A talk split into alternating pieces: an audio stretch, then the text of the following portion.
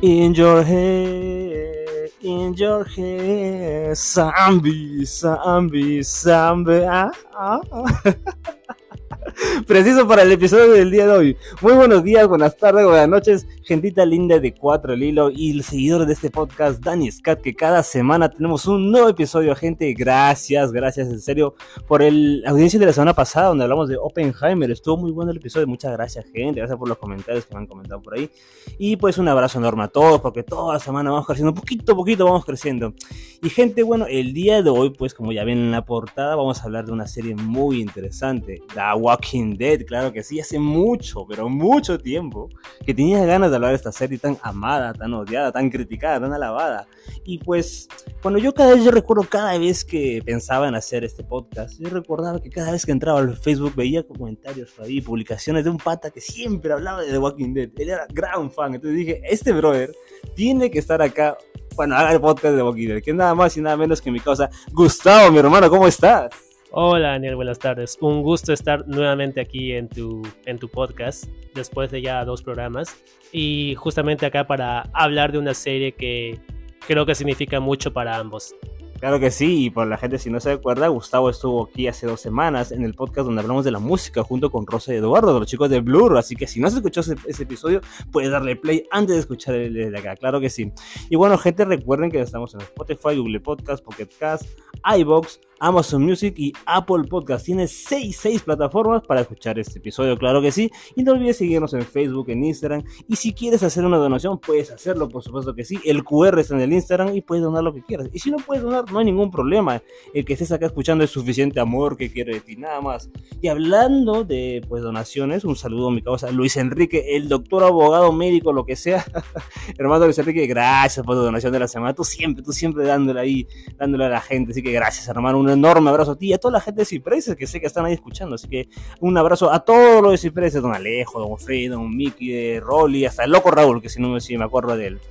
Eh, también quiero mandar unos saludos súper mega especiales a mis compas, los que le dicen los improductivos, que son Ronaldo, Sebastián y Paolo. A mis causas, gracias por estar escuchando el episodio de hoy. Así que un abrazo a ustedes, muchachos. Ya nos estaremos viendo por ahí. Y bueno, gente, no olviden, pues, que me dije, seguirnos, seguirnos en nuestras redes sociales y compartir. Compartir y vivir, compartir lo más bonito de la vida. Así que, gente, qué lindo, qué lindo. Me encanta cuando la gente comparte. Y bueno, chicos, como ya les comuniqué, este, hoy estamos acá con Gustavo. Y, gente, como ustedes saben, cada vez que hay un nuevo invitado a los, a los podcasts, pues hacemos una encuesta cinéfila. Pero aquí Gustavo ya ha regresado y, y ustedes ya saben su película favorita y demás. Entonces, como ya y normalmente hay unos invitados que regresan, he tenido la grandiosa idea de hacer una reencuesta cinéfila, ¿no? Así como le preguntaba a los chicos cuál es su película favorita, hoy ya pues nos volteamos, volteamos la torta. Vamos a hablar de lo contrario. Así que Gustavo, cuéntame, así como tú me contaste tu película favorita la otra vez, cuéntame cuál es tu película peor, la peor, la que más odia, la que dices que no pasa esta cosa. Ay, lo que me haces contar. Bueno, este, ya, para hablar de la peor película que he tenido la desgracia de ver, en cierta forma me, me obligaron a verla.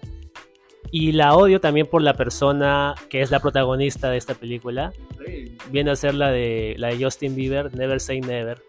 ¿En serio? me obligaron a verla eh, y yo a Justin Bieber no lo paso. Y justamente ver una película basada en su vida me creerás que no, no me gustó para nada. Así que esa yo catalogo como la peor película que he visto. Wow, Justin Bieber, que, que no pensaría pagar por ver eso. pero bueno, muy buena. No sé si es muy buena, pero qué interesante película. Eh, bueno, así como fue la peor película, ¿cuál es la peor serie que te consideres? La peor serie, y eso ya es por cuestión de circunstancias, te diría yo que es Grey's Anatomy. Ah, mira. Y esto es porque en experiencia personal, mi familia, mi hermana y mi mamá son bien fans de la serie. Y cuando la pasaban a, en televisión, todavía la siguen pasando, creo, en otros canales, pero. Más temporadas, Ajá. Sí, es una serie que nunca termina, además. Si tú pensás que The Walking Dead es larga, Grey's Anatomy es peor.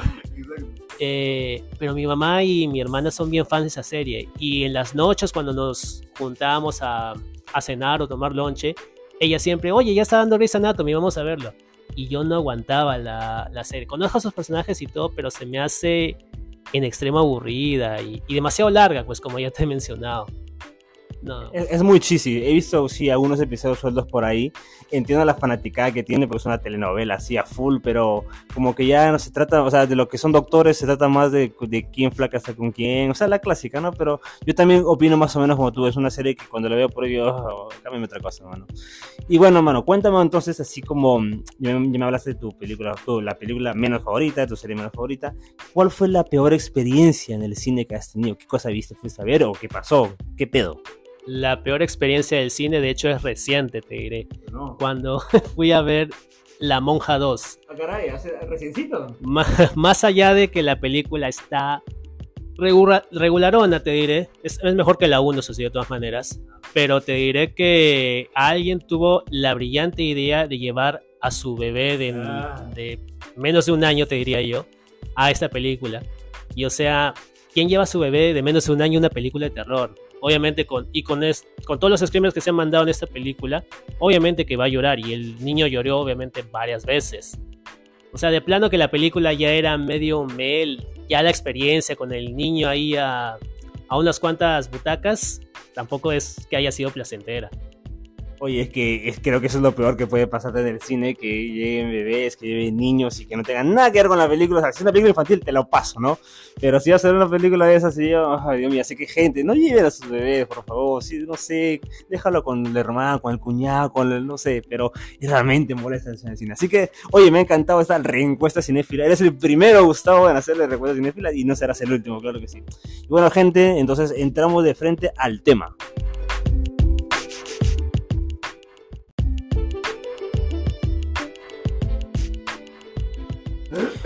Y bueno, gente, como mencionamos, pues el día de hoy vamos a hablar de The Walking Dead, esta serie tan querida, tan amada. ¿A ti qué te pareció, Gustavo, esta serie? Esta serie tan lonja, ha tenido 11 temporadas, ha tenido spin-offs por ahí y aparentemente va a continuar la saga. Pero así en general, ¿qué te pareció esta serie? Mira, la serie en general, yo te puedo decir que desde el comienzo no me consideraba un fan del, de las series de zombies o del género de zombies en general. Pero con esta serie surge algo diferente, porque yo la conocí así sin querer, te diré. Eh, era una noche de domingo, te diré. Había terminado de ver una película que ni siquiera me acuerdo cuál era. Pero de ahí este, pasó la, la repetición del primer capítulo de, de Walking Dead. Te hablo del momento en que recién se había estrenado. Y yo, este, yo había oído hablar de la serie, o sea, había visto la publicidad, pero no me llamaba la atención. Pero me vi el primer capítulo de casualidad y no me vas a dejar mentir. O sea, puedes pensar lo que sea de la serie, pero no me vas a negar que el primer capítulo es una joya. Es, es cine, hermano. Exacto.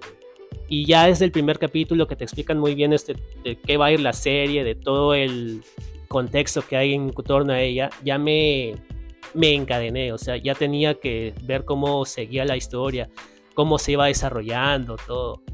Y ya a lo largo de 12 años que ha durado la serie, sí ha tenido sus altas y bajas y todo, ya vamos a, andar en detalle sobre eso. Pero te diré que sí considero que ha sido una serie para mí muy importante. Ajá. Y, y buena, al final de todo, buena.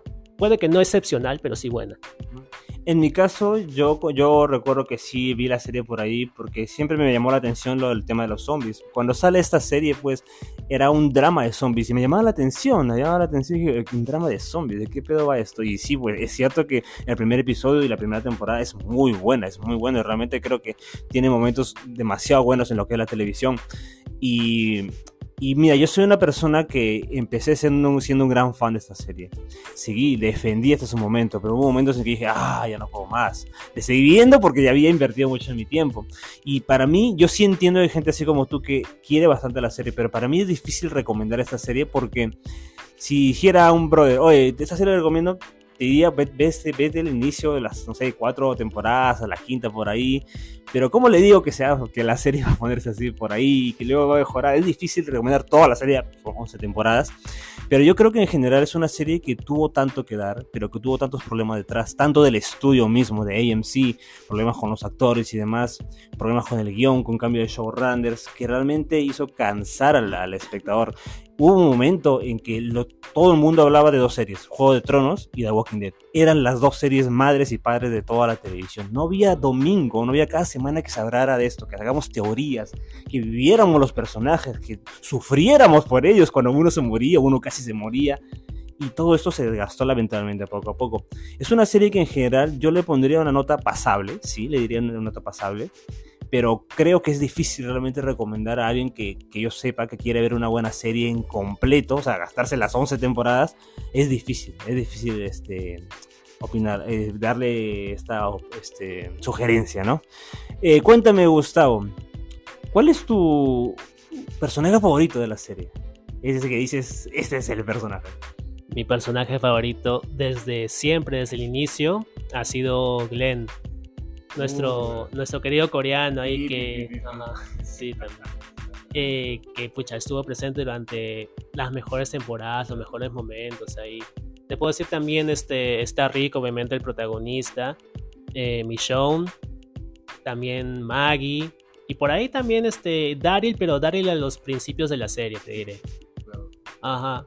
Todos ellos este, eran personajes que esperaba que no, que no estiraran la pata durante la serie yo también opino parecido. A mí, a mí, este, Rick siempre fue mi personaje favorito. No me gustó cuando salió de la serie. O sea, le dieron un final, entre comillas, bonito. Bueno, y luego va a regresar pero no me gustó el trato que, trato que tuvieron con, con, el personaje. O sea, me encantó el desarrollo que tuvo el personaje porque resulta empieza siendo un gran héroe, luego se vuelve un desgraciado, como un villano, luego de nuevo por acá.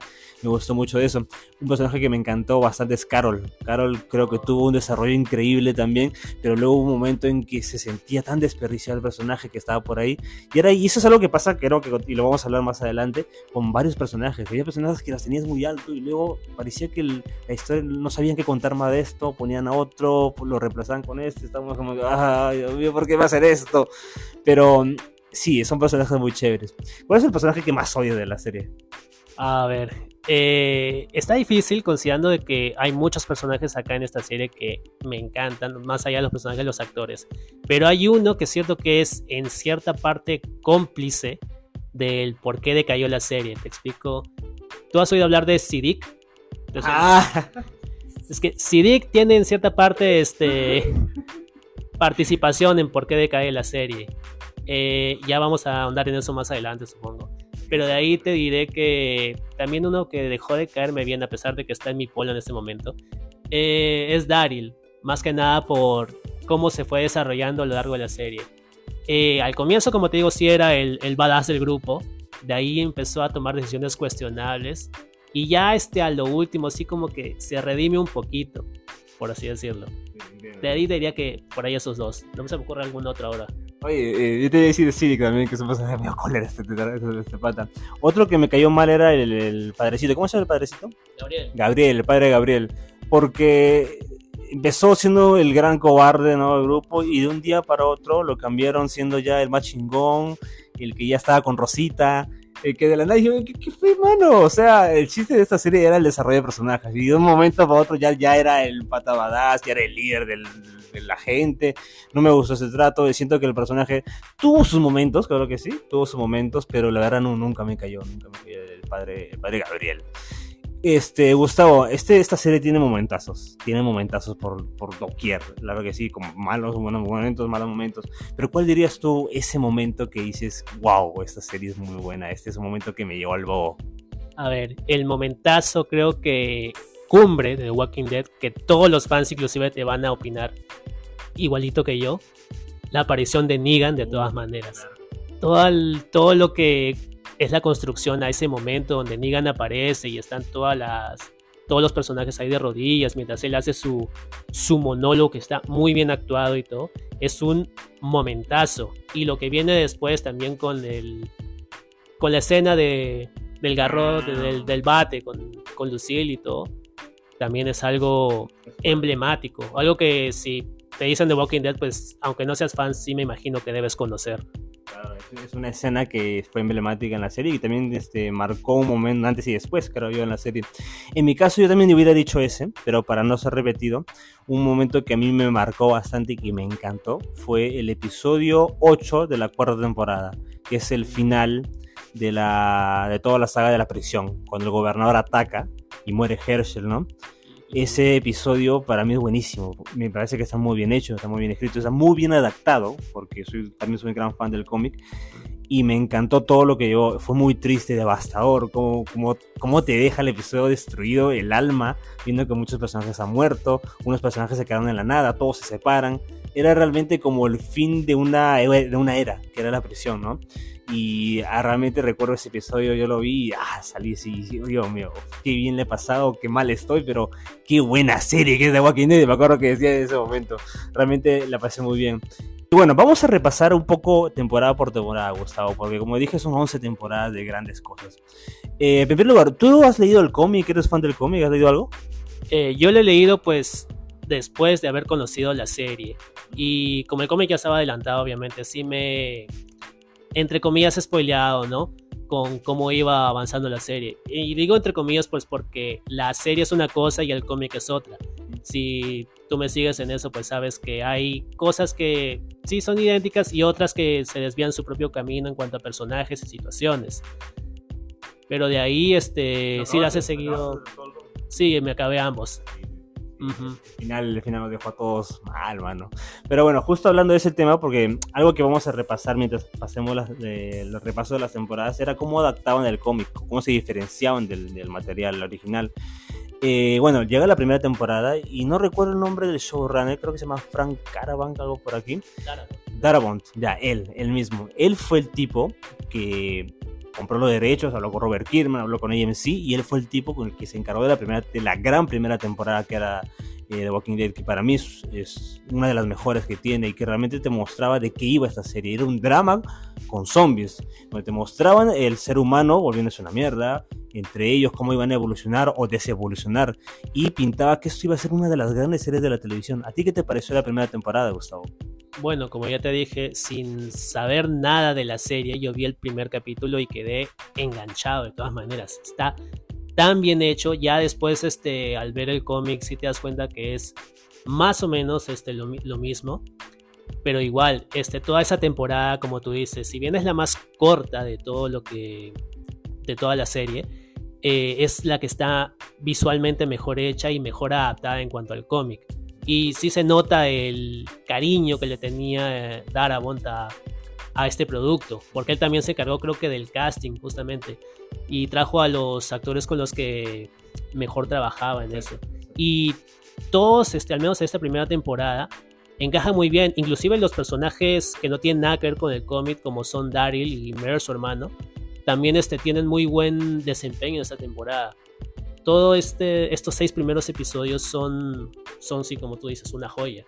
Claro que sí, yo considero que fue un buen inicio. Y eran seis episodios, se notaba que estaban bien este, repartidos la producción, todo el dinero. Y entonces parecía que iba a ser.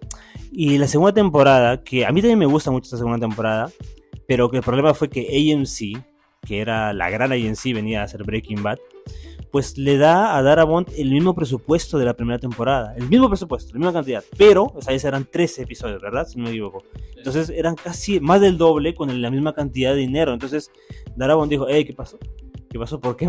Si no, duplícame la plata en vez de darme el mismo por el doble episodios.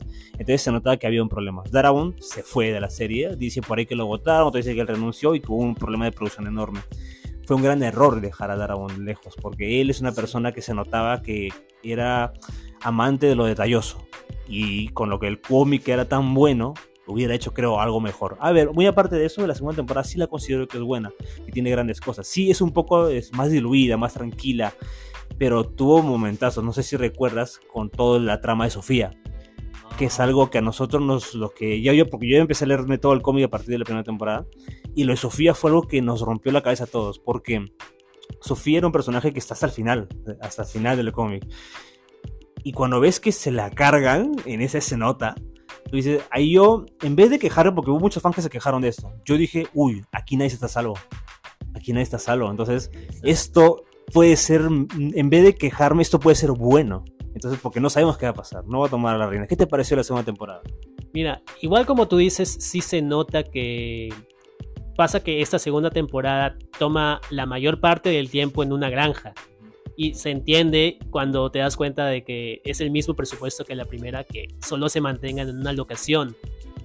Y bueno, si se hace un poquito este, larga, considerando pues que son de 6 a 3 episodios. Pero aún así, como tú dices, tiene momentazos muy grandes. Lo de Sofía, como tú dices, fue una sorpresa que, que nos dejó a todos con la boca abierta. Como tú dices, que nadie está salvo, básicamente, que cualquier personaje sea este. Dure lo que dure en los cómics, está a punto de morir a la vuelta de la esquina. De ahí te puedo decir también otra escena que es emblemática, es la pelea entre Ricky y Shane al final de la serie. Bueno, en el penúltimo episodio de la temporada, si no me equivoco. Eh, ahí pues tienen esa rencilla que ya se iba armando desde la temporada anterior. Llega a su clímax justamente en este, en este momentazo al final. Y mira, lo de Shane también es un punto muy aplaudible porque en el cómic el personaje de Shane es muy corto. Está ahí, se le saca la vuelta con Lore y se molesta, pelean y se acabó. Pero lo que tuvo bueno esta segunda temporada fue el desarrollo del personaje que tuvo Shane. Le dieron un trasfondo al personaje que es buenísimo. Vimos cómo el personaje se, realmente se vuelve un desgraciado y prácticamente se vuelve lo que es Rick en el futuro. No sé si te has dado cuenta. Prácticamente el Rick del futuro es Shane. Entonces, este, ves como que Shane tenía razón, bueno. Si Shane hubiera sido el líder, nada de esto hubiera pasado, la verdad que sí. Pero me encantó el actor John Bertrand, buenísimo. Y este, toda la trama de, en, la, en, la, granja fue, fue, fue, muy interesante. Me gustó cómo estaba el personaje. ¿Cómo se llama este padre, el viejito de la, de la gorrita? El viejito de la gorrita. Ah, Dale. Dale, el actor. Este, ah. eh, me enteré que tuvo problemas con la producción y lo, lo sacaron pues y, hicieron que se muera. Y el personaje estaba teniendo un buen desarrollo porque era como que el pata, el pata que quería mantener a las personas buenas, ¿no? Porque tenía este, este, el debate moral que había, él lo tenía. Entonces se lo bajan de esa manera que estuvo ok, pero fue como que, uff, te sacó, te sacó bastante. La segunda temporada la, la, me divertí bastante, me gustó, me entretuvo y terminó, terminó muy triste, me acuerdo también. Y llega la tercera temporada que los que, hay, los, lectores sabíamos que se venía la prisión y la prisión se venía lo chido. ¿Qué te pareció toda la prisión, la tercera temporada? Se dice por ahí que fue un poquito aquí ya donde veríamos esos, esos rastritos de declive en el futuro. ¿Qué te pareció la tercera? No, yo te diría que lo, del declive se vería un poquito más adelante. Acá en la tercera sí tengo que decir que fue la temporada de sorpresas también. Porque es en la tercera, por ejemplo, que, que viene la muerte de Lori, la, esposa del protagonista. Eh, que los que han leído el cómic saben que eso sucede mucho después y de otra, de otra manera. Acá sucede de una manera un poco más sorpresiva, pero a la vez este, chocante triste. O sea, ya este lo ves de desde atrás, inclusive la escena en la que Rick llora ya, ya está usada como meme, inclusive. Pero este, en ese momento fue impactante. Y obviamente todo lo que tiene que ver con el gobernador, que es, empieza a ser el primer villano de, de la serie. Eh, lo del gobernador es bastante bueno. Muy bueno el actor. Ajá, todo lo que viene también con Andrea, con Michonne que llega, con la reaparición de Meryl también, después de ah, que te lo hubiésemos tenido perdido durante dos temporadas, básicamente. Todo está este, bien hecho. El tema ahí que yo tengo es que no le hayan puesto fin a la historia del gobernador, que lo hayan dejado para, para la cuarta temporada eso es lo que yo voy con el rastrito del declive. ¿Por qué? Porque yo pensaba que el final de la tercera temporada iba a ser el final del arco, como que el tanque iba a llegar al final de la tercera. Entonces, eso lo alargan para la cuarta temporada. Ok, sí se entiende y creo que lo hicieron bien. Pero ahí te das cuenta que estaban diciendo, hey, AMC decía, vamos a alargarlo, ¿no? Vamos a alargarlo porque ahora vamos a hacer temporada de 16 capítulos. Cosa que yo creo que fue un error. Entonces, ahora, sí, en este momento lo alargaron, pero lo hicieron bien, porque la cuarta temporada, a mí, a mí me gustó mucho la cuarta temporada. Se divide en dos partes, ¿no? Ocho episodios, que es el final de la prisión, y luego ocho episodios donde van a términos. Los primeros ocho episodios para mí son muy buenos, la verdad. Me gustó. Eh, se puede decir por ahí que hay algo, algo de relleno, pues por ahí, porque creo, si no me si recuerdo bien, empieza con unas escenas de la gripe, exacto, la gripe. Y a pesar de que uno decía, que el nuevo villano es la gripe. Pero estaba muy bien hecho, ¿ah? porque veías cómo estaban sufriendo, cómo les escaseaba la medicina. Y el drama para mí estuvo ok, la verdad. Sí, yo, a mí yo soy, yo soy defensor de esta, esta parte. Y luego llega, regresa el gobernador, tiene su capítulo este, de él solo ahí. Y el capítulo que digo, el 4x8, que es una pasada ese episodio, Too Far Too Gone, si no me, si no me equivoco es el título del episodio. Y que, Dios mío, mano Capitulazo, viejo. Y luego, pues, termina esto y aquí donde creo que sí ya empieza, no, no creo de nuevo que sea un declive, pero era un rastro más. Porque lo, cuando los personajes se separan, vemos episodios de cada uno. Ya no eran episodios donde estaban todos a la vez, sino era un episodio de Darryl, un episodio de Mission, uno por aquí, uno acá, todos hasta llegar a un punto. Y este, esta herramienta, que creo que funcionó acá, lo iban a repetir en el futuro, pero demasiadas veces. ¿Qué te parecieron esos episodios? Todo lo de la prisión y cuando se separan los personajes. A ver, yo concuerdo contigo en el tema de que, salvo por lo de la gripe, eh, la primera mitad de la cuarta temporada sí es bastante buena, sobre todo porque ves este más desarrollo de los personajes. Por ejemplo, los primeros indicios de lo que iba a convertirse Carol, la que tú mencionaste que es un personaje que a ti te gustaba, se empiezan a ver en esa temporada. Eh, y obviamente este, todo lo que sucede con el encuentro final con el gobernador, como, como tú dijiste, capitulazo, a la muerte de Herschel eh, y todo lo que sucede ahí en la prisión. Toda esa primera mitad es muy buena temporada. La segunda, que es este, el camino de todos, de todos a términos, ahí es cuando es literalmente The Walking Dead, porque es todos caminando, básicamente. Pero sí, este, si bien este, hay unos cuantos episodios de esa segunda mitad que te puedo decir que son buenos, como por ejemplo el episodio que tiene que ver con Carol, Tyrese y las dos chibolas. flores. Ajá, el de Mira las flores. Y ahí viene la famosa frase de Mira las flores. Ajá, muy triste y a la vez este, muy, muy tétrico, si te pones a pensarlo en cierta forma recuerdo que hubo una parte en que habían unos, este, los malitos de turno fueron unos patas que estaban por ahí andando y como que al final que creo que quieren violar a Carl, ¿recuerdas esas escenas? Y al final creo que, Rick le, arranca la oreja, lo le muerde así. Esa, esa parte estuvo bien chévere. Le da una mordida. Sí, sí, sí entiendo que sea un poco cansino el verlo, eh, que, esos, que estos episodios sean un poco alargados, un poco rellenos, pero para mí era conocer un poco más a los personajes en otro ámbito, ya no estaban todos juntos, sino era como verlos ahora separados, como cada uno vive por su, por su, por su propia persona. Y al final se juntan de nuevo y aparecen por los términos que eran los caníbales. Y pues la temporada terminan con ellos juntos en el vagón, si no me equivoco, y creo que Riz, ah, se van a meter con nosotros, pues se va a armar la gran chingada. Y bueno, ahí termina la cuarta y la quinta temporada la quinta temporada tengo un problema con la quinta temporada, porque aquí es donde ya siento que aquí ya empezó lo, lo malo. No, diría que es una mala temporada, pero diría que aquí ya veía los, los momentos alargados, los, rellenos. En primer lugar, porque la temporada empieza con los de términos, con los caníbales, con un buen primer episodio. No sé si recuerdas el primer episodio de la quinta temporada, que Carol, que Carol dispara, eh, Carol dispara y explosiona, así es como salvan a la gente, y se arma la gran chingadera y dice, uy, qué buen primer episodio. Lo que me molestó fue que lo de términos quedó en eso. Era como que yo pensé que toda la temporada iba a ser sobre ellos, sobre, sobre términos, sobre los caníbales. Y, pero no, el primer episodio se, los cargaron. Entonces fue como que, mm, ok, ok, vamos a ver. Y luego hay una, una escena que recuerdas cuando Rick los bata a los caníbales, en una iglesia creo. Está en una capilla y se los chinga así horrible. Y dices, este Rick no era el que Rick que yo conocía, pero está bueno. Pero luego lo que vendría, creo que si no me equivoco, es Alejandría, ¿verdad? Aquí llega Alejandría. Está antes lo de Beth en el hospital. Ah, eso es antes. Ah, cierto, cierto, cierto, cierto, me estoy adelantando. Y ahí está, exacto, justo lo de Beth. Lo de Beth me molestó, mano. Porque estaba bien lo de Beth, ok, todos vamos a salvar a Beth, Beth está por ahí. Le están dando un desarrollo a Beth, bacán, chévere. Y te lo carga de esa manera, güey. O sea, estuvo bien, pero dije, tanto para esto. ¿Qué te pareció el, arco de Beth y los policías? Lo de Beth te diré que si bien era un personaje que ni me iba ni me venía, este, sí la, como le estaban dando su propio desarrollo y todo, sí quería que saliera viva, por así decirlo.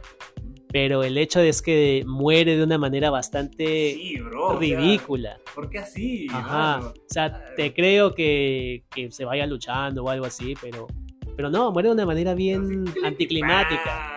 Y, y lo peor es que en cierta forma su muerte como que no tiene repercusión. si bien Maggie la llora al final del capítulo, este no, no la vemos sufriendo de eso después. Concuerdo, concuerdo, concuerdo porque el chiste de las muertes, el chiste de los desarrollos es que estos momentos sean impactantes, que impacten los otros personajes. Y lo que supuestamente Beth era la gran hermana de Maggie, yo recuerdo que ese, esa de la muerte de Beth es este, el, mid-season final, ¿no?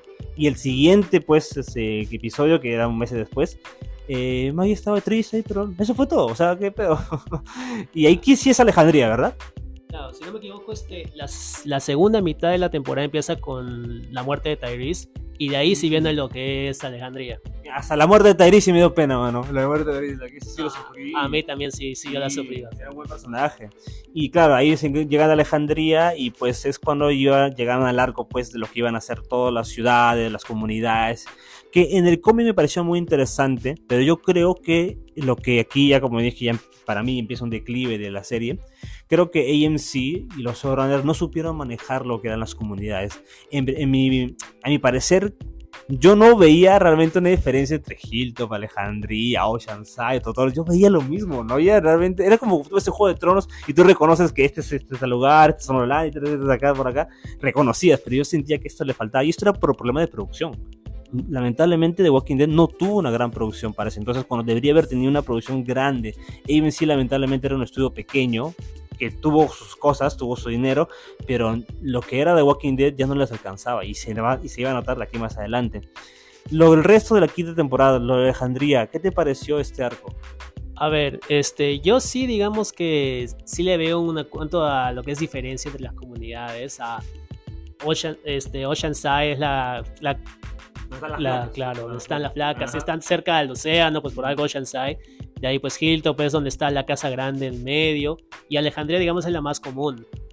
Eh, de ahí, pues sí, esta temporada o esta segunda mitad de la temporada lo que hace pues es tomar al grupo que había estado este, afuera por mucho tiempo, en cierta forma darles una oportunidad de reintegrarse a la sociedad. En eso se entiende, porque además de que son muy buenos este, defendiéndose, ya han estado fuera por mucho tiempo, ya saben cómo lidiar con los caminantes de manera fácil, se les da la oportunidad de ingresar a esta comunidad para que además de que protejan a la gente, pues se reintegren a la, a la sociedad, devolverles básicamente la humanidad que habían perdido durante todo el tiempo que han estado afuera.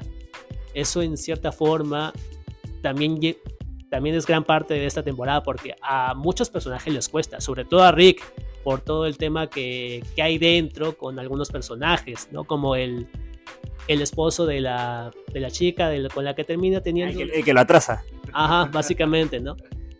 Claro, claro. Eh, recuerdo que al final de esta temporada regresa Morgan, si no me equivoco. Ah, el gran regreso de Morgan, que fue chévere porque era un personaje que en el primer episodio me llamó la atención y pues estaba ahí como siempre todo zen, con su báculo ahí, todo el maestro Roshi. Me caía muy bien Morgan. Eh, recuerdo que aquí, para el final de la quinta y inicio de la sexta, ya estábamos con las comunidades y aquí ya poco a poco se estaban apareciendo lo que iba a ser la amenaza de Negan poco a poco de lo que eran los salvadores. Y eso me gustó mucho de esa parte, porque primero aparecían un grupito por acá y decían nosotros somos Negan, decían ahí está Negan, Negan, pero nunca se veía quién era Negan, se mencionaba que había una amenaza que era Negan, que eran los salvadores, y me gustó eso, cómo se creció, cómo, cómo se armó ese miedo hasta el momento. Eh, lo que es el respecto al drama de las comunidades, creo que sí, lo que tú mencionabas es muy interesante, porque me gustaba ver cómo Rick, que había un drama interesante que él quería, él quería tomar Alejandría para sí mismo, para él y para todos, sus, para todos los compas. Y me gustó, me gustó ese, ese politiqueo que había entre ellos. Siento que sí, ya había relleno acá, pero aún así le iba, le iba. La sexta temporada, que también siento que hubo relleno, pero yo lo veía por nega. Aquí dice, ahorita se viene nega, se viene nega, se viene nega, se viene lo chido. Me gustó cómo se la creyó Rick. Rick está como, nosotros vamos a acabar con los salvadores, hermano. Dale nomás, nosotros te protegemos. Creo que ya, aquí ya aparece Hilton, ¿no? Y estaba Gregory. Gregory es de Hilltop. El, eh, pero quien los contacta es Jesús. Aparece Jesus, ¿no? claro, es un buen personaje, buen personaje. Y bueno, y aparece, cuando aparece lo de Negan, en el episodio final de la sexta temporada, ¿verdad? Lo que me molestó aquí, o sea, me gustó, pero me molestó que dejen el cliffhanger ese momento. Eso era para un final de temporada, viejo. Eso no podía separarlo. Aquí veías que otra vez ANC quiere alargarlo para que la gente lo vea y lo vimos. El, si, si recuerdo bien, el primer episodio de la séptima temporada, que es cuando muere Glenn, fue uno de los episodios con más rating que ha tenido en su historia de Walking Dead todo el mundo estuvo atentísimo a ese momento, porque queríamos saber a quién le habían elegido matar. Iba a ser Glenn, porque te acuerdas de ese episodio final de la, la temporada que sale Negan apuntando su bata a la pantalla y diciendo, ¿a quién está apuntando? Y todos nos hemos hecho teorías por meses diciendo quién fue, quién fue, realmente será Glenn, ¿no? Y empieza la séptima temporada y resulta que es Abraham, ¿no? Abraham, y todos, oh, chale, fue Abraham. Entonces, bueno, se salvó Glenn, mano, se salvó Glenn, pero no se salvó y el puñete que lo sentenció. Y no se salvó Glenn, mano, se lo agarraron a Glenn también. Y esa, esa sorpresa, ese, esa voltereta que tuvo fue buena, porque creo que el episodio estuvo muy bien hecho, estuvo muy bien actuado. No sé si recuerdas esa escena de Rick llorando en el piso, queriendo cortarle la mano a Carr. Es. o sea, si hubiera sido un episodio, le daban el premio a este bro. Es que, claro, es que si te vas al, al, al pasado todo lo que han pasado, valga la redundancia, este el grupo, Rick ya estaba en un modo muy confianzudo, muy arrogante, este, porque, ah, vino el gobernador, ya lo vencimos, vino el, los caníbales, ya los vencimos, vinieron los lobos, ya los vencimos, este, ah, viene una nueva amenaza con los salvadores, ya normal, nosotros lidiamos con ellos. Y es en este final de la sexta temporada cuando Rick se da cuenta que los superan en, número y en, ah, en estrategia también.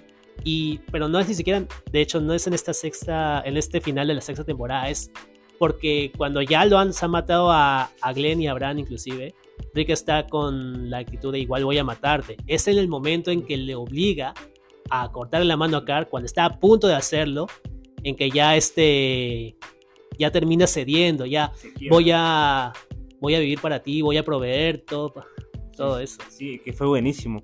Y la séptima temporada pues que arranca con este capitulazo que a todos nos dejó mal, mal, mal para mí esta séptima temporada solo fue eso. O sea, sé que hay capítulos buenos por ahí, muy buenos, que prácticamente los mejores capítulos que tiene Walking Dead son los que son calqueados del cómic. Esa es una verdad que es la verdadera verdad. Cuando, cuando te basas exactamente lo que pasa en el cómic, sale excelente. pero cuando quieren hacer algo propio, siento que ahí es donde más flojea. Y esta séptima temporada empezó bien, pero yo recuerdo que hubieron capítulos que para mí estuvo como que, uff, no, aquí ya, aquí ya se nota que estás alargando, alargando. Recuerdo que hubo un episodio cuando eh, Negan regresa a Alejandría, creo, y creo que Rick se fue a, traer cosas por ahí. Había un pata que quería, quería traicionarlo a Rick. Ya, ese fue un buen capítulo, por recuerdo ahí que estuvo chévere, pero... Ese mismo, sí, sí. Pero lo que yo creo que aquí empieza el mal, el problema, Gustavo, es que era como que de la temporada de los 16 episodios, el que importaba era el primero, el del medio, un poquito más, y el final pero todo lo que iba dentro alrededor, a pesar de que era un drama por ahí interesante, era como mucho relleno. Aquí ya sentía que solo estaban basándose en que la gente espere a quién va a ser el personaje importante que va a morir esta temporada o en el mid-season final. Y siento que eso fue el, problema enorme que tuvo en sí, porque tenías una tira de personajes importantes y te estabas bajando uno por uno, uno por uno, y los secundarios que no importaban a nadie, los tenías que subir y meterle a meterlos en la cara a los fans para decir, hey, que te importen estos personajes ahora. Y la verdad, en mi opinión, no, no, no lo logró hacer. Y ya, por ejemplo, no sé si recuerdas este episodio donde todos creíamos que Glenn murió. Antes, antes de, antes de eso. todos, el mundo explotó. No sé si recuerdas sí, de hecho a eso iba a ir. O sea, antes de que tú digas que en esa séptima temporada estaban alargando y que lo del medio no importaba, algo muy notorio justamente en esta en esta sexta temporada, en el tercer episodio, cuando viene la infame escena de, Glenn, que te digo yo es mi personaje favorito, eh, ahí encima de la, del contenedor junto a Nicolás.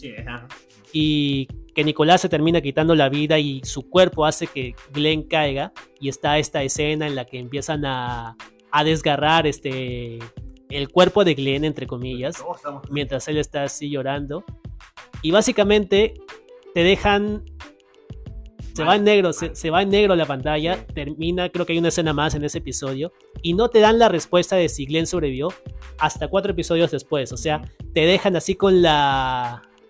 con quiero saber más y todo eso, y lo que te dicen, tienes que verte hasta el, casi el final de la. el final de media temporada, o como se le diga. Y, recuerdo que todo ese, capítulo fue fuerte, porque yo, yo, yo me acuerdo que salí molesto dije, no te lo vas a matar como con Negan, porque todavía no aparece Negan. Y dije, güey, no, no, le estás, estás haciendo un, un, truco barato para que estemos atentísimos, para que digamos que la gente vamos a seguir viendo hasta que aparezca Glenn, y aparezca Glenn, apareció Glenn, y dije, ah, bueno, entonces te lloré por Nara. Claro, y te puedo decir que fue la primera vez que nadie se creía que estuviese muerto. Porque básicamente, si no vemos el cadáver, si no lo muestran de manera clara que está siendo él el devorado, pues ya estamos ideándonos en la cabeza, ah, no, no es él, ese es el cuerpo de, Nicolás que está siendo devorado desde, desde el Sí, encima, era- pues, ¿no? de cámara. Ajá, y que al final fue lo que pasó. Él se ocultó debajo del basurero y no fue hasta cuatro episodios después que salió, básicamente. Exacto. Eh, bueno, pasando a la séptima temporada, como estaba mencionando, pues aparece Negan, ya vemos el rey, este, el reino aparece, ¿no? Con, ¿cómo se llama? Con Ezequiel. Ezequiel, que es un personaje que me gusta mucho en los cómics, y su tigre, claro, Shiva, ¿no? ¿No? Shiva, Shiva. Y, y acá, pues ahí todo. La séptima temporada termina, si no me equivoco, cuando con los basureros que lo traicionan o se me estoy adelantando. No, sí.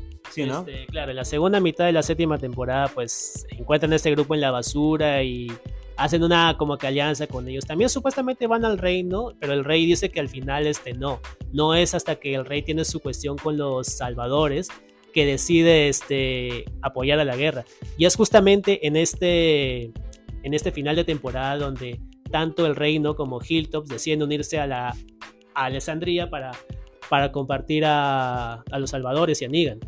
Claro, termina cuando los traicionan los basureros y Negan está a punto de matar a, a Carr y aparece el tigre y se arma la gran chingadera. Mira, este episodio estuvo chido, pero yo tengo un problema con este episodio. Eh, a pesar de que estuvo en ver a todos, los, a todos los personajes unidos, yo me voy a poner un poco cinéfilo mamador.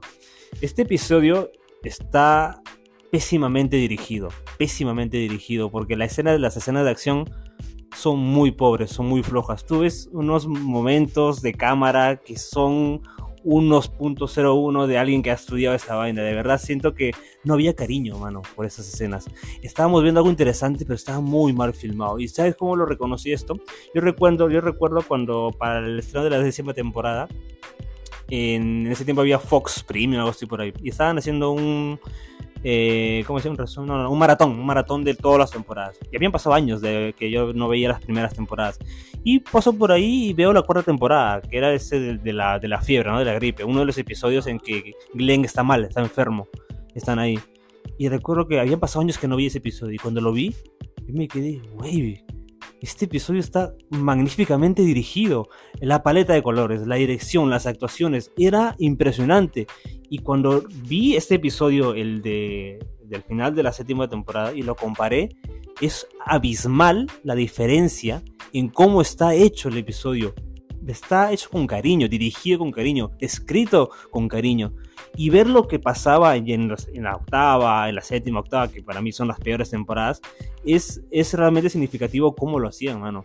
Veías que, no sé si se, se traían directores que cobraban muy poco o los guionistas que cobraban muy poco, pero realmente, mano, yo veía que la diferencia era abismal.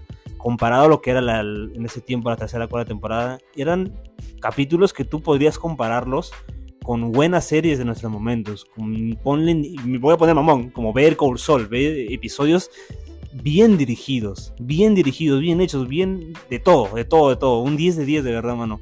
Y yo veía esto aquí, que el de la séptima temporada, luego en la octava, porque la octava, mano, de verdad, la octava es la octava. ¿Qué te parece la octava temporada? Mira, es una pena que un arco en el cómic tan bueno como Tan es la bueno. guerra contra los salvadores, en la serie haya sido adaptado de una manera bastante me. Diría aburrida, mano. Ajá. Y mira, más allá de eso, inclusive, este, creo que en esta temporada es donde la serie literalmente cava su propia tumba. Porque toman, creo que la peor decisión que han tomado en toda su, en toda su, en toda su existencia, básicamente. Lo de Carl. Ajá. Lo de, lo de Carl es básicamente lo que termina de, de enterrar la serie y lo que básicamente hace que muchos fans de antaño decidan no volver a, hacer, a ver la serie nunca más. Concuerdo contigo por, mucha- por, por muchas razones. Lo de Carr fue algo que tuvo este, mucho contexto. En primer lugar, el actor se quejó de esto porque le avisaron un día antes que iba a morir. Y eso pasó con la actriz que hacía de Andrea también en su momento. A la actriz también le, un día antes dijeron, oye, te vas a morir. Y lo de Carr fue triste porque el actor mismo comentó que sus padres le habían comprado que era un departamento en, el- en la zona donde grababan porque él iba a empezar la universidad cerca, por ahí, cercano, y, y- y- cuando se muere, pues, ¿no? a tu casa, mano, que es en otro lejísimo. Entonces, había un trato mal de ellos, y, eso, y estos problemas de producción, que ya lo habíamos visto incluso desde la primera temporada con el despido del, del Caravan Caravan, ¿verdad? Darabont. Y es algo que se repetiría también en, los años. Y esto fue un maltrato. Y esta vez, esto era otra vez de AMC no sabiendo usar a sus personajes. Lo de Carl para mí es un insulto a los fans de los cómics y también a los fans mismos de la serie, porque todo el peso iba, iba a caer en el personaje de Carl y que te lo bajas así era solo para que digan, uy, miren lo que va a pasar, va a morir Carl, todo, ¿qué? ¿qué? Obviamente todos nos quedamos viendo, viendo el episodio de la muerte de Carl porque queríamos ver qué iba a pasar. Y el capítulo de su muerte también es malísimo. A mí no me gustó cómo murió Carl, todo lo alargado el episodio. La verdad, yo, yo me acuerdo que estaba muy molesto, muy molesto por lo, lo que estaba pasando. Y aparte que aquí es donde aparece Sidic o, sea, todavía, ¿por qué todavía? Yo te, yo te voy a decir, eh, estábamos en un punto en el que ya, este, en un principio sí, los zombies eran los, los enemigos mortales eh, que tenías que aprender a sobrevivir y todos con ellos. Y ya estábamos en la octava temporada en el que si alguien básicamente muere por un zombie, es un estúpido. Y Carl muere de esa manera. O sea, lo muerden y rescatando a este pata, que era un pata X que habíamos visto ahí nomás. Y sí, Carl tiene una de las, posiblemente la muerte menos emblemática de toda la serie. O sea, la de Glenn, la de Herschel, inclusive la de Beth, son muertes que muchos recuerdan. La de Carl, nada que ver. Super me, super me. Y algo también que me molestó fue porque, y me acuerdo que en esta parte del cómic, eh, lo de Carl era un desarrollo interesante porque Carl se estaba volviendo desgraciado, se estaba volviendo malo, se estaba volviendo violento. Y algo de eso como que estábamos viendo, no sé si recuerda la escena en que Carl se mete en un carro, llega donde los salvadores y dispara, se baja a tres salvadores y, negan como que se vuelve su, maestro por ahí, como que lo quiere tutoriar. Entonces yo dije, ya, esto van a hacerlo en la serie, vamos por acá. Pero de la nada Carl se vuelve pacífico. No, quiero hacer eh, que todos hagamos el amor, paz con todos, perdónense de todos. Y ¿qué pasa acá, viejo? Este no es el Carl que quiero ver, no quiero, no quiero despedirlo así. Y así lo despiden, lamentablemente. Y bueno, pucha máquina, mano, la verdad que... que, lo que yo te iba a decir también es que justamente este personaje, Siddiq, es básicamente el personaje por el que estás sacrificando a Carl. Y yo me está diciendo, pucha, eso quiere decir que el tal Siddiq va a ser importante durante toda la serie. No, brother, lo matan dos temporadas después. Y es aburridísimo, su muerte también es malísimo, su muerte. Y bueno, la octava temporada, que era la guerra negra, y como tú lo comentas de Gustavo, fue para mí muy desperdiciado. Yo me acuerdo que tenía ganas de ver la guerra y terminé mal bueno, la temporada termina pues, sin recuerdo, Eugene era como que el que estaba por aquí y para allá, este, puso las balas rotas y termina la guerra así, ¡pam! y le perdona la vida y pues hay un salto de tiempo a la novena, a la novena temporada, ya estamos en la novena temporada. Para mí la novena temporada tuvo un... mejoró un poco, todo la, el, el rango al comienzo cuando es lo de la despedida de, de Rick me gustó mucho, porque empieza ya un salto de tiempo después, ¿no? Ya con Rick estaba con su look de los cómics, con, estaba ya más, este, con el pelo corto, por aquí, o sea, le faltaba la mano cortada nada más. Eh, y estaba bien, me gustó porque había un drama interesante, que eran que ya sabían todos los salvadores, lo de Hilton, todos estaban unidos ahí, pero había un drama entre ellos, obviamente se odiaban por la guerra de la que venían y Rick estaba como queriendo hacer la paz, pero por otro lado estaba Darryl con Maggie queriendo matar a Negan y se hace un drama muy interesante, me gustó. Un poco novelero, pero me gustó, me gustó. Incluso recuerdo que el primer fuck sonido por ahí, creo que Darryl lo dice. Y el arco de la despedida de Rick fue bonito, pero creo que le faltó algo más. ¿Qué te pareció a ti la despedida de Rick? A ver, el episodio de por sí, el último episodio de Rick, sí fue bastante emotivo porque nos dan todos estos flashbacks también de la vida de Rick. Volvemos a ver a Shane, volvemos a ver a, Herschel, que dicho sea de paso, el actor había fallecido justamente por esas épocas y, y, volver a verlo ahí este, en una última interacción con Rick fue bastante bonito. Lo que hubiese sido chévere fue ver a Glenn, pero como el actor no quedó en buenos técnicos con ella en sí. Otro problema, ¿ves? Ajá. Es que Glenn tenía que haber aparecido. Glenn había sido muy importante para Rick y que está ahí. Yo quiero traer a Sasha, mano. ¿Por qué traer a Sasha, mano? Dios mío. Y, o incluso a Carl, ¿no? Con claro, también, sí. Con Carl hubiera sido genial verlo ahí despidiéndose de su padre e hijo. Pero igual, este, al final, que le hayan dado esta, entre comillas, despedida de la manera más heroica posible, me, sí me terminó gustando. Y en cierta forma, este, que no haya muerto al final, que se lo hayan llevado para, para curarlo y que ya lo tengamos supuestamente en el futuro para su, para su propio spin-off, que ya veremos más adelante, eh, me pareció una decisión. Si bien no me gusta que Rick se vaya a la serie, me gusta el hecho de que no haya muerto. Sí, eh, opino lo mismo, porque se estaba diciendo de qué iba a, de qué iba a ser el final de Rick. Si va a morir, se van a despedir, porque dicen se van a despedir del personaje. ¿Qué iba a pasar? Entonces la forma como lo hicieron me pareció adecuada. No me gustó, igual que porque no quería que se vaya Rick, porque creía que el personaje tenía mucho más que dar. Porque el, protagonista. Exacto. Y aparte de lo que se venía, que era la saga de los susurradores, el personaje Rick era importante en los cómics acá. Entonces yo, ¿van a ser los susurradores sin Rick? O sea, no jodan, güey. Pero bueno, vamos para la saga de los susurradores.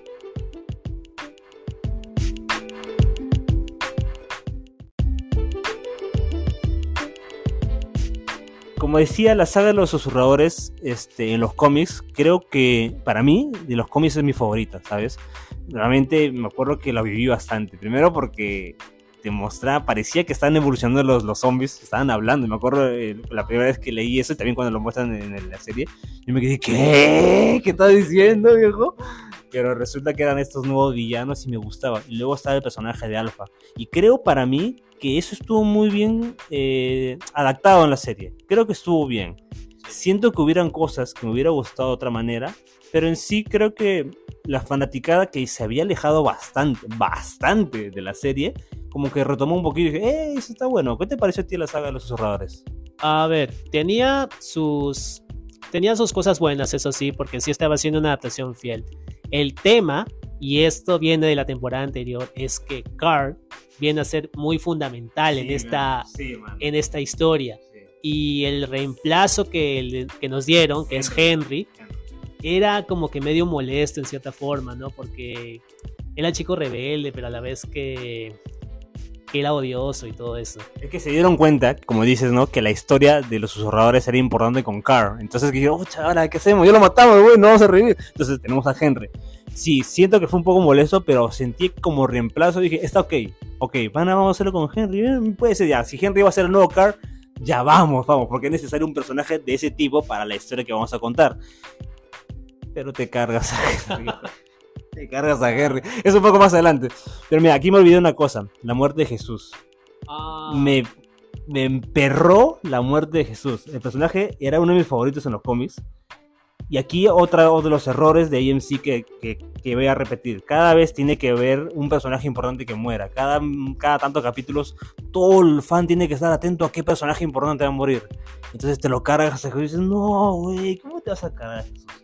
Y el problema era este. Eh, más aún cuando te das cuenta que el actor que hacía de Jesús, de hecho, estaba bien preparado para su personaje. O sea, había entrenado bastante, porque Jesús en los cómics es un artista marcial, básicamente. y eso no lo explotaron bastante en, la serie. Es más, se lo cargan en su mejor momento, cuando ya era el, el líder de Hilton, básicamente. Sí, bueno, eso de recordar y me, molesto, dijo, porque otra vez ella en sí no sabiendo explotar bien a sus personajes. Tenías tantas cosas acá y el problema era que tenías otros secundarios que tenías que usar esos secundarios para rellenar. Y ahí donde está el personaje de Sidic, que le da un protagonismo a este tarao que dices... Estamos renegando acá con Gustavo. Mira, eh, lo de aquí donde se empiezan los susurradores y la temporada termina con, bueno, no termina un episodio antes es lo de las picas, ¿no? Que me pareció un buen capítulo, muy bien adaptado porque en los cómics también es, es, fuerte. en los cómics, lo del, cuando aquí ves este, todos los personajes importantes, la cabeza de todos ahí con, en las picas, es fuerte y creo que en la serie lo hizo bien. Lo que me molesta de esto fue lo de Henry. Si ya tenías a un nuevo Car, si ya más o menos el público había aceptado el nuevo car, ¿por qué te lo cargas, mano? ¿Por qué te lo cargas? Cárgate a. ¿Cómo se llama el pelucón? A. Cárgate a Ezequiel como en los cómics. A la gente le va a doler. Ya dio todo lo que tenía que contar. ¿Por qué te cargas a Henry si era importante? Él podía haber sido el personaje que, la, que, que el público se gane el cariño. A ver, en cuanto a la historia, tiene sentido. O sea, si te das cuenta en el cómic, ¿por qué este Alpha no se mata a Carr considerando todo lo que ha hecho con su hija, básicamente, ¿no? Pero acá, este, digamos que le quita un poco de impacto lo que es la serie. Te diré por qué. En el cómic, pues, entre las cabezas de las, de las picas está este, la cabeza de Rosita y la de Ezequiel, que en ese momento eran personajes bien importantes, bien cimentados en los cómics. E inclusive yo te hubiese dicho, aunque Ezequiel me gusta mucho, me hubiese gustado ver la cabeza de Ezequiel en las picas en lugar de la de Henry. E inclusive te puedo decir, Tara y Andy también eran personajes que me gustaban, pero que su muerte en cierta forma no me, no me tocó tanto, por así decirlo. Y mira, y eso justo lo que dice lo de Tara y Enid. Eran personajes que eran importantes en, en, en el grupo, al comienzo del gran grupo de Rick, toda la gente. Y así como tú dices que no importó mucho, yo también sentí lo mismo. Dije, ¿por qué no me importaba la muerte de Tara si Tara me caía bien? Y es que los personajes los habían dejado por ahí andando, como que de fondo, como que otra vez ella en sí no sabiendo explotar a sus personajes importantes. Ah, yo creo que hubiera dolido más la muerte de Tara o Enid si, no sé, le hubiera dado un, arco mejor, pero no, al final. Ahora, para no despotricar tanto con esta, con esta parte, y para que no diga que soy un hater de Walking Dead, hubo algo que sí me gustó de esta parte. No sé si recuerdas cuando aparecen todas las cabezas en las picas y luego aparece Siddiq, eh, que fue el único sobreviviente, y se para y da un discurso. A mí me gustó mucho esta parte porque cuando, cuando, cuando pasa esto en los cómics es devastador, te mata, te destruye porque personajes importantes murieron y te, y te muestra que se viene una guerra, que se viene algo que va a ser diferente a todo. Esto vemos en la serie y dije, está ok, ok. Lo que me gustó fue el cambio que hubo acá. Yo recuerdo esa escena, Siddiq se para y comenta pues qué es lo que pasó. Y hay una especie de flashback en que estaba Henry, todos ahí amarrados, a punto de ser devastados, todos muertos. Pero entra un grupito de gente, unos de gorritas, eh, se entran, se mechan y como que se levantan entre todos contra los susurradores y comienzan a pelear para salvarse. A mí me gustó el cambio porque así como cuando yo leí el cómic salí triste, aquí fue como un poco de esperanza, un poco de luz. Porque fue algo como que vamos a morir todos, pero vamos a morir peleando. Y tú incluso ves a Henry ahí parado diciendo que a la mierda, vamos a sacar, vamos a morir todos, que pero vamos a morir peleando. Entonces, ese vuelco, esa, esa pequeña luz en la oscuridad, fue algo que dije, oye, algún escritor le han pagado además para que haga, haga un buen guion y me gustó mucho. Dije, oye, qué, qué, qué, buen, qué buen cambio, me gustó mucho esto. Que ya está bien, Te, te dará un poquito de mi respeto. Y me gustó mucho, me gustó mucho ese welcome de esperanza dentro de todo lo que era lo, lo horrible y devastador que fue la escena. Le doy, le doy su plus casa, para que veas que no, no soy tan hater, no soy tan hater. ¿eh? Que, claro, cuando hay algo que darle bueno, lo, lo hacemos. Y bueno, la siguiente temporada sería todo lo que es susurradores, que por sí estuvo ok otra vez estuvo ok. No era lo grande, pero otra vez sentía que había mucho relleno. ¿Qué te pareció todo lo que fue la trama de los susurradores? ¿Recuerdas a Beta, a Gamma, que habían personajes? este, pucha, Alpha y Beta son personajes, creo que yo, muy bien adaptados. Gamma está ahí, creo que de más en lo personal. Eh, está también el tema de, Dante, el susurrador infiltrado en la, en la, en la comunidad que siento que estaba de más porque este no es no me parece algo que los susurradores del cómic hicieran. Sí, exacto. Eh, de ahí, pucha, está el tema de Lidia, que básicamente está ahí. Es que Lidia sin Henry o sin Carl, ¿qué, cosa, mano. No, no, exacto, exacto. Eh, pero de ahí, pucha, todo lo que tiene que ver con Negan y Alpha. O sea, Negan es el que salva la, esta temporada de todas maneras porque es, digamos, el, el MVP, el, el que Carol libera justamente de manera indiscreta para que él sea el que se infiltre a los susurradores y termine este, asesinando a Alpha.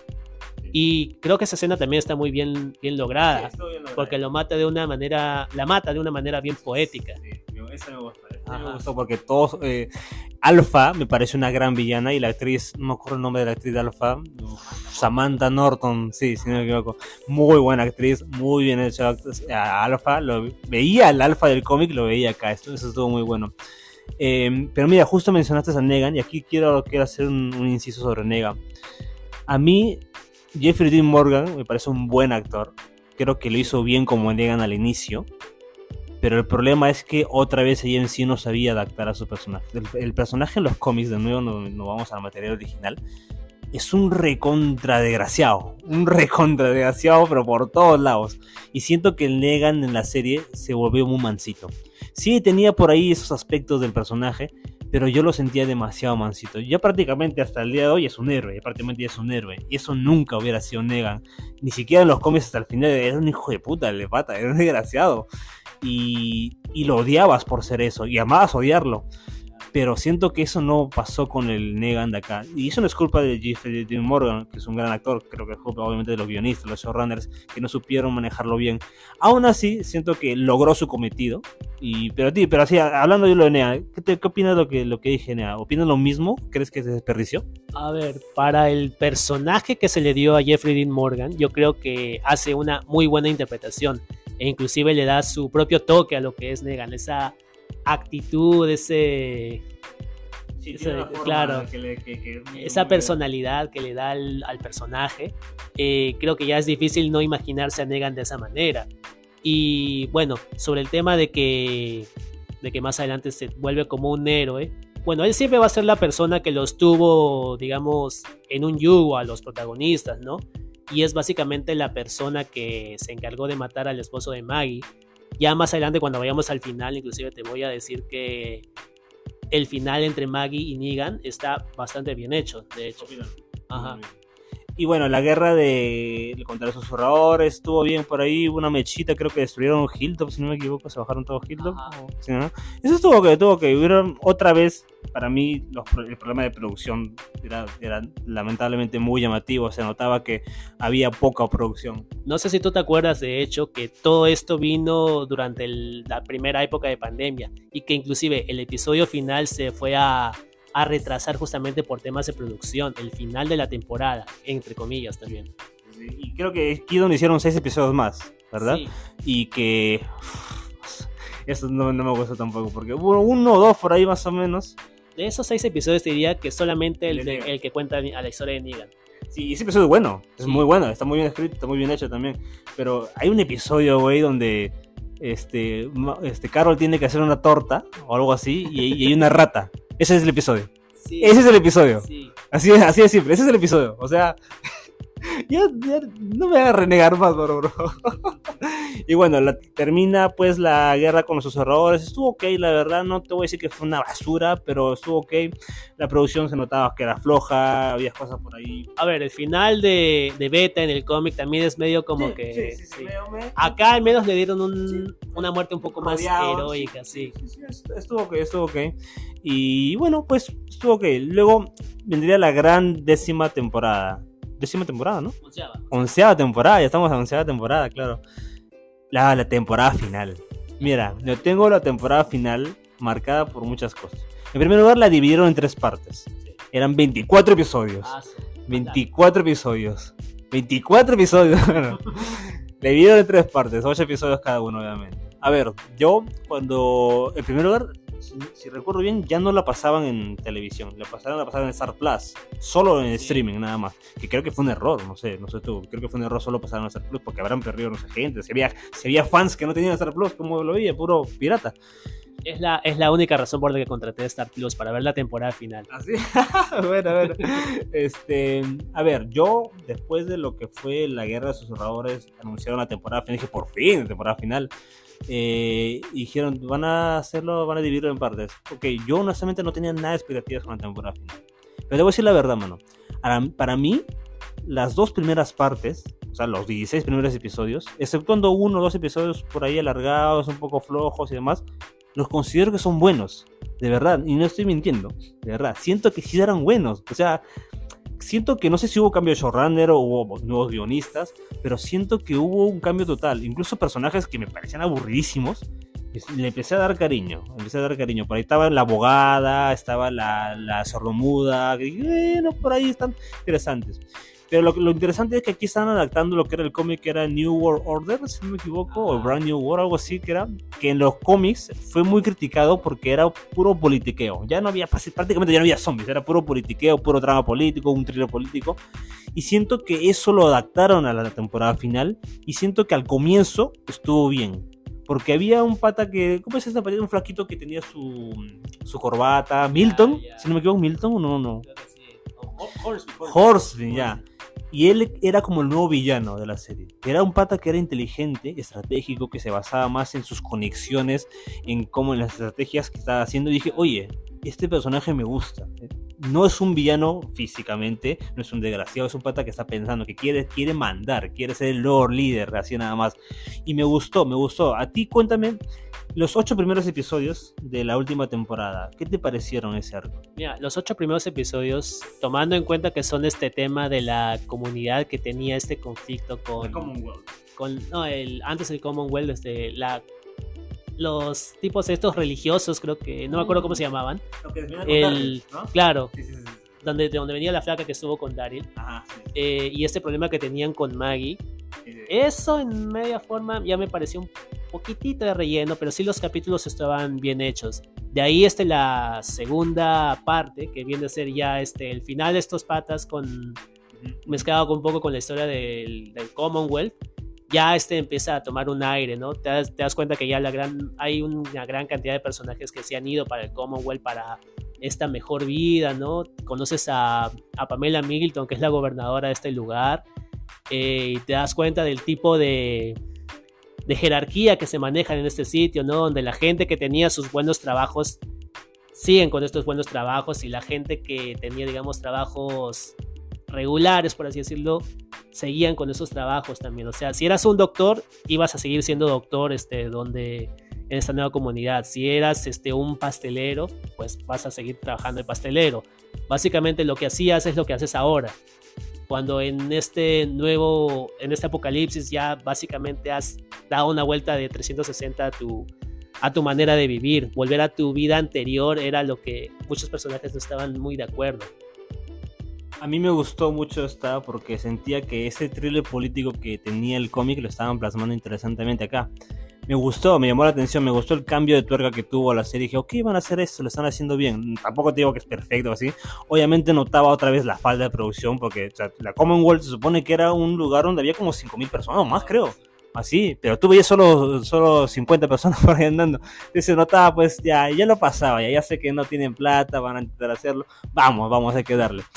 Y me acuerdo que la segunda tanda de los otros 8, de los 16, a- a- acabando el episodio 16, si no me equivoco, termina en un cliffhanger. No me acuerdo, ¿cómo termina el episodio 16? ¿Recuerdas? El 16 termina con Hornsby este, básicamente dominando las otras Mm, comunidades, sí. ¿no? Oceanside, este, Sí. Alejandría y creo que también Hilton. Aparece Negan, regresa con su esposa, si no me equivoco, y están ahí con un grupo. Y dije, uy, esto está bueno. Entonces, acaban los 16 primeros episodios y venía la tanda, la tanda la- el gran final, los, los últimos 8 episodios. Y dije, uy, si las dos primeras partes han sido buenas, estos últimos 8 episodios van a ser espectaculares. Y mano, personalmente, para mí, es pésimo, es pésimo, pésimo los últimos 8 episodios. Algo bonito tiene por ahí, pero viejo, yo, a mí, para mí fue una decepción porque lo de Hornsby, se lo, se lo bajan a Hornsby de una manera que dije, este para, para eso le estaba lavando este brother para que se muera de esta manera, ¿por qué no aprovechas a este villano? De la nada vuelven a Pamela Hilton, se llama así, ¿no? La, la gran villana final, ¿no? Cuando yo he visto que este personaje nunca fue mala, era autoritaria, tenía sus cosas, era así, la, la gringa chorada, por- pero no era mala. Matan a su hijo y de la, y de la nada se le rompe el cerebro y dijo, ahora voy a ser autoritaria, ahora voy a ser... Y, se- y- te bajas a Hornsby, que era el, el verdadero antagonista de la temporada. Y para mí, mano, a- para mí fue una decepción enorme los últimos seis episodios. ¿Cómo tú, cómo tú lo viste?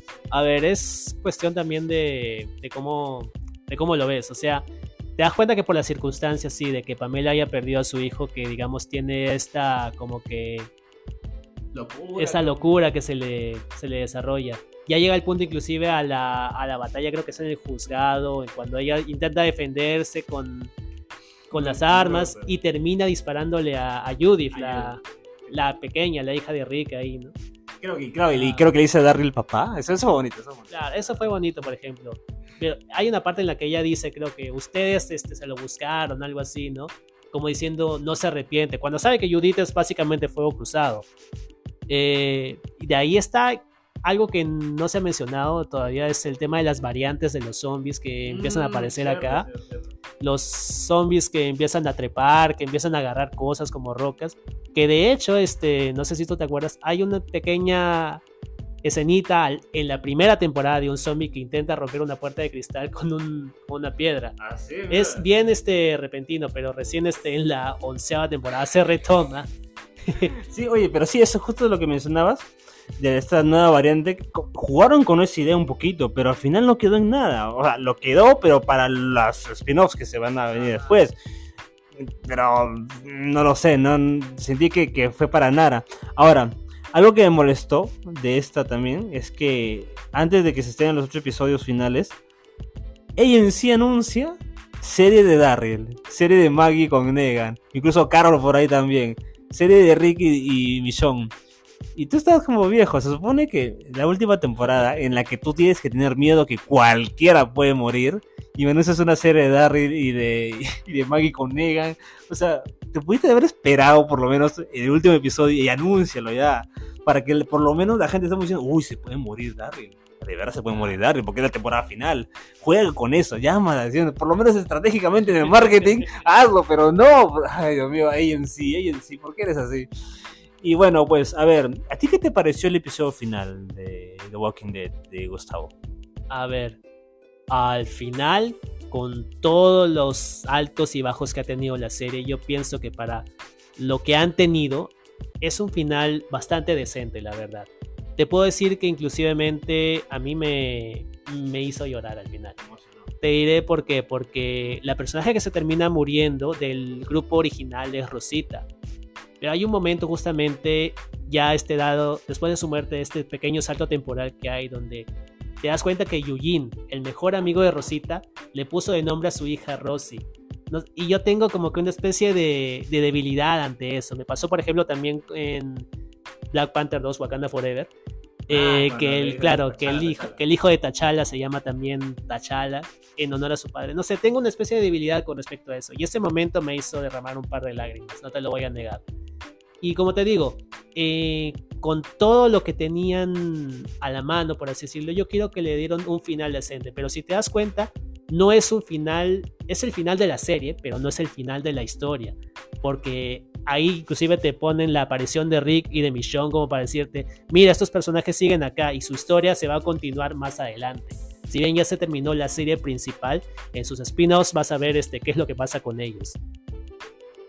A mi parecer, el episodio final, discrepo, discrepo contigo, sí creo que sí es decente, pero creo que tuvo cosas que me sacaron bastante. En primer lugar, yo ya, algo que es, también es muy de mí, es que cuando algo ya no me gusta, cuando siento que algo no me está gustando, estoy propenso a, echarle más mierda, a, a, ver más detalles que no me gustan. Cuando algo sí me gusta, luego lo paso por, por ahí. Pero aquí yo ya estaba con una gana de que ya, ¿qué me vas a dar? Entonces yo veía cada rato, ah, esto está mal hecho, ah, esto está mal dirigido, este guion, esta, esta frase, eso por aquí, ah, eso está bueno, ah, eso no, ah, eso sí, eso sí me gustó, ah, un poquito de lágrimas, ah, ya no, estaba así, yo tuve así todo el episodio. Y para mí lo peor fue ese momento final, cuando aparecen Ricky y Michonne. Porque viejo, yo pensé que si vas a volver a Ricky y Michonne, ponlos, no sé, de regreso que se junten todos. Pero ese momento final, mano, para mí fue un comercial de lo que se viene. Fue un tráiler que se viene, viejo. ¿Eso qué tiene que ver con la serie? Ponlo en otro orden, no lo, no lo metes acá. Si no metas a Rick solo para meter un fanservice muy barato, solo para decir, eh, termina la serie, pero ¡ey! Aquí se viene Ricky Michonne, ¿ah? por si acaso. Y te meten una escenota que es buena, la escenota es buenísima, porque ves a Michonne corriendo con, un, con su katana, con un nuevo peinado, se ve bacán. Pero ¿qué le suma esto al episodio final? Nada, no lo hubo pasado nada. Estuvo bonito al final, lo de Rosita sí me emocionó, estuvo pena, es un personaje que me gustaba. Eh, fue un parecido también en el cómic, en el cómic pasa eso con Andrea, al final Andrea se despide de la misma manera que Rosita con los personajes y dije, ah, qué referencia, bonito, ok pero para mí es, fue un final decente, pero para pero un poquito tirando para abajo. Lo de Ricky Millón siento que fue así metido para que aguanten gente, no se vayan, no sé, las cosas no acaban acá. Entonces, esto para mí no fue tan digno darle un final a la serie diciendo que se vienen más cosas. Entonces realmente no es un final, ¿no? Como tú dices. Y lamentablemente para mí estos últimos ocho episodios fueron un bajón comparado a los primeros. Sentí que estaba subiendo, estaba subiendo, pero uff, me lo bajaste por acá. Fue decente, pero, pero bueno, bueno, pues... Como dijiste, Gustavo, The Walking Dead no termina. Continúa. Porque sí, ¿por qué? Porque sí. Porque, porque sí, porque sí. Y bueno, ya salió la serie de Maggie Negan. ¿La has visto?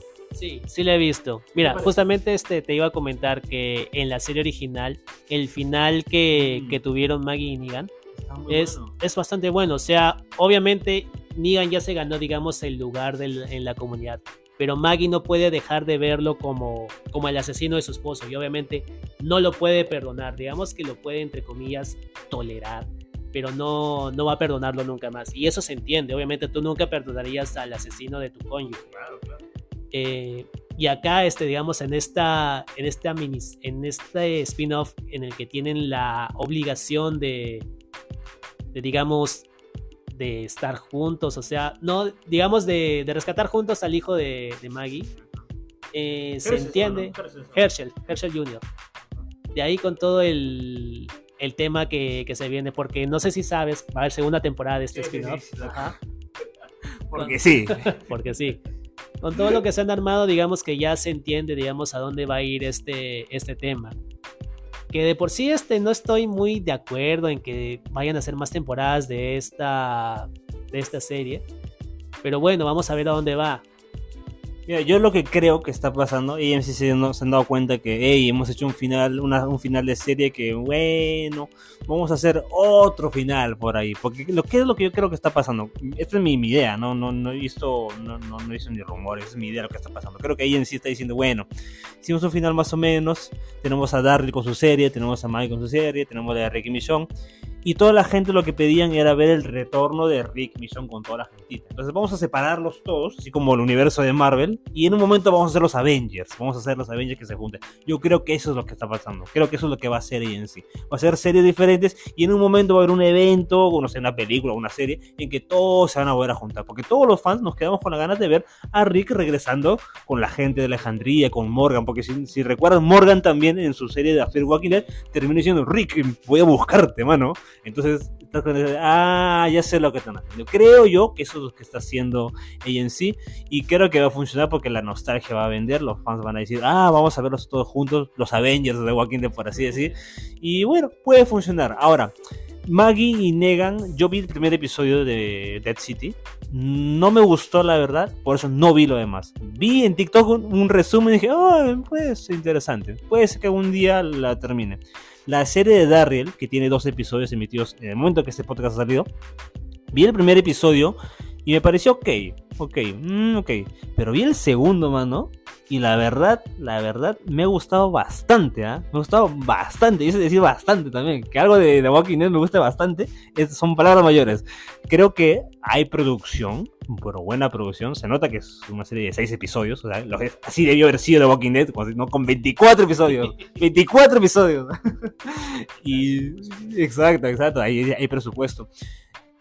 A mí Dark sí me cae bien. Siento que es un personaje que puede dar más de lo que estamos mostrando. A ver a dónde va. Porque honestamente tengo ganas de ver lo que sigue con Darryl. Quiero ver el episodio 3. Tengo, por fin tengo ganas de esperar una semana y ver de qué va esta historia. Así que eso es, eso es positivo por lo menos dentro de todo. Y bueno, creo que la serie de Ricky Mission, creo que todo el mundo va a ver eso sí o sí. ¿Qué expectativas tienes de la serie de Ricky Mission?